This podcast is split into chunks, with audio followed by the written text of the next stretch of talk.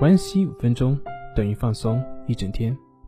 大家好，我是心理咨询师杨辉，欢迎关注我们的微信公众账号“松塑心灵心理康复中心”。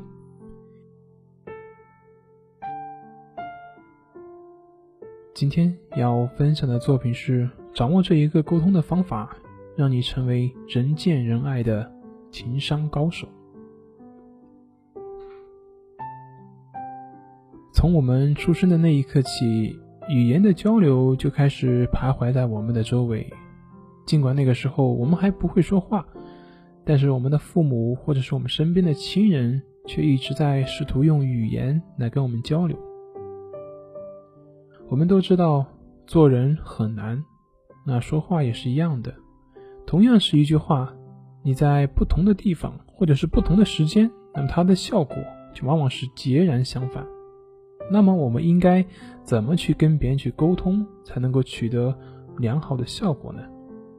如果是空泛的去讲道理，那很难会让人受益。我们今天结合具体的一些生活的案例来谈谈如何去沟通。经常在我们生活中会见到一些负能量的人，见人开口就是各种抱怨，不是这个不好，就是那个不好，往往说的会让我们自己都感觉比较烦躁。那么面对这个情况，我们应该怎么办呢？你是去跟他讲大道理呢，还是跟着他一起去说对方？尽管可能他说的是我们自己都不认同，或者是干脆就是沉默，不愿意跟他交流呢？我自己本身就有一个这样的一个例子，就是我其实是一个比较好为人师，啊，喜欢去开导这样一个人。但是后来有一件事情，就让我改变了这种喜欢开导的这样的习惯，让我明白，原来很多时候听比说更重要。在之前，一个朋友因为找工作，所以他那个工作本来都已经确定好了，可以说直接入职，然后就进入一个编制单位了。但后来那个人事突然就给他打电话说名额满了，然后猜测。可能是他那个名额被人顶替了，于是打电话跟我一顿抱怨。要是换作是以前的我呢，大概会讲些大道理啊，像算了呀，此处不留爷，自有留爷处啊，或者说，像抱怨什么意义呢？还不如自己去努努力，选择一个更好的工作呢。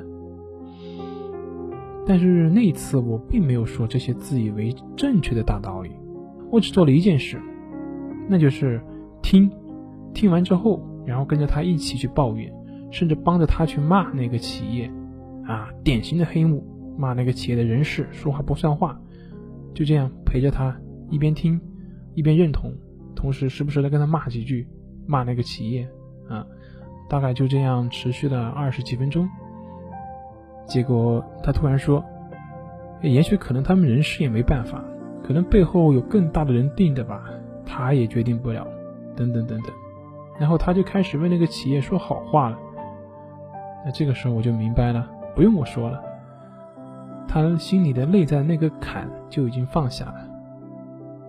这个时候，这个时候我知道，原来最好的劝说就是你不去劝说，我不去试图去劝说他，我只是陪着他，把他的情绪发泄出来，慢慢的，就自然就好了。所以呢，真正的沟通是什么呢？真正的沟通就是不去试图去改变什么，而只是去理解。我们人沟通的意义，就是为了让别人去理解，让别人去知道我们自己的感受。所以，当你理解他了，他自然而然内在就会发生转变。当然，我说的这个理解的前提是。不是目的，不含前提。